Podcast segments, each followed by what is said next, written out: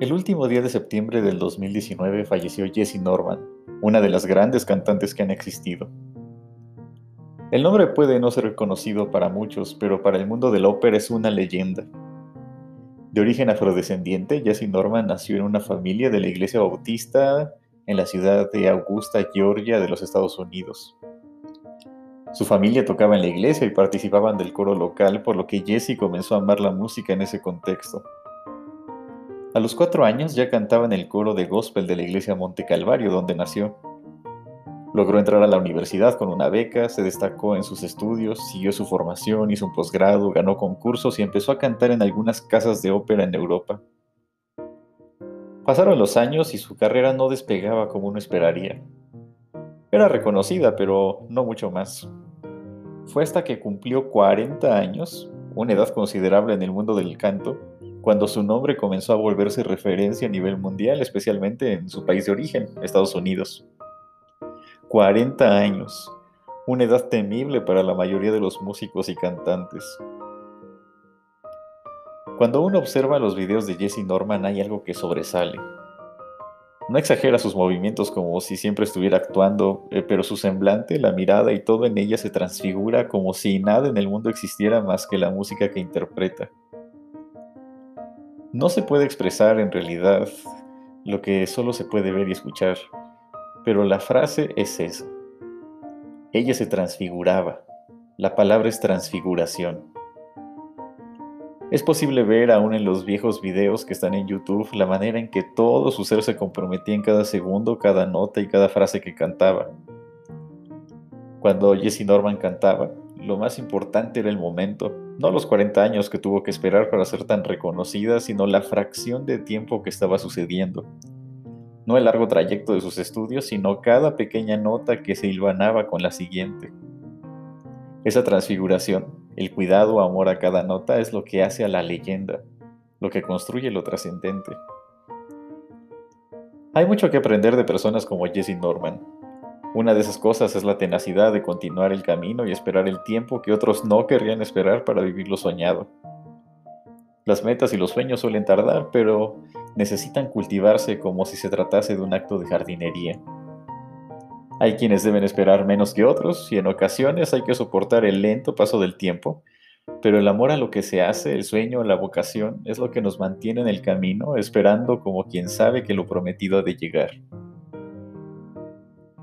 Mientras escucho algunas grabaciones de Jesse Norman, recuerdo un pasaje bíblico por demás conocido. Y amarás al Señor tu Dios con todo tu corazón y con toda tu alma y con todas tus fuerzas.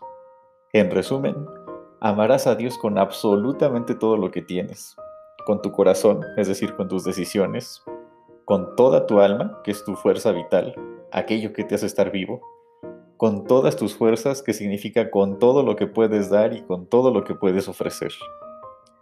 Amar a Dios es vivir con la misma intensidad con la que canta Jesse Norman, transfigurándonos de tal manera que cada frase, cada instante, cada momento de nuestra existencia exprese lo que significa estar vivos, haciendo que cada gesto, cada fracción de la vida sea alabanza a Dios. Amar a Dios no es un asunto espiritual, sino algo que se vive en la carne, Dios no pide ser amado por algún extraño tipo de narcisismo y tampoco necesita que le amemos como si se tratara de una relación tóxica. Amar a Dios es como hacer música o deporte o cualquier vocación a la que haya sido llamado tu corazón.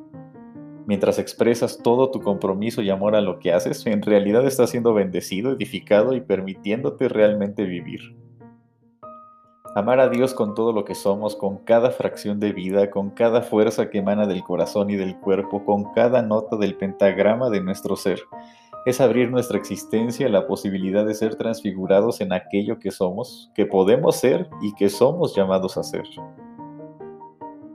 Cuando hablo de ser transfigurados no me refiero a un asunto demasiado extraño, sino al portentoso misterio de convertir las cosas en algo diferente, convertirlas en lo soñado, en lo que pueden ser, en la música, como en las óperas que cantó Jesse Norman, hay escenas gloriosas y lo mismo que valles profundos que de atravesar.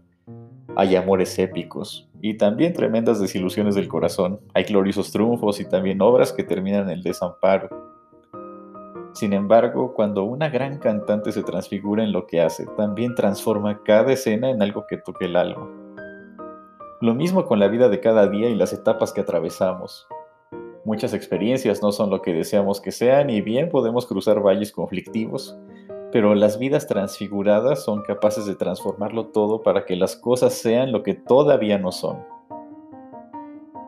Amar a Dios con todo lo que somos es permitirnos entrar en una dimensión de la vida en que todas las cosas son para nuestro bien, en que cada frase, cada nota y cada silencio son vividos para transformación, en que cada elemento es dotado de una vida diferente. A esa vida transfigurada estamos llamados, pues así como no basta decir que se ama la música, sino que debe mostrarse, así también es la vida del creyente. No basta con confesar el amor a Dios, hay que hacerlo evidente. Y la manera de hacerlo es permitiéndonos ser tomados para ser transfigurados, mostrando en cada gesto que la vida tiene significado, aunque ese significado lo vayamos encontrando poco a poco.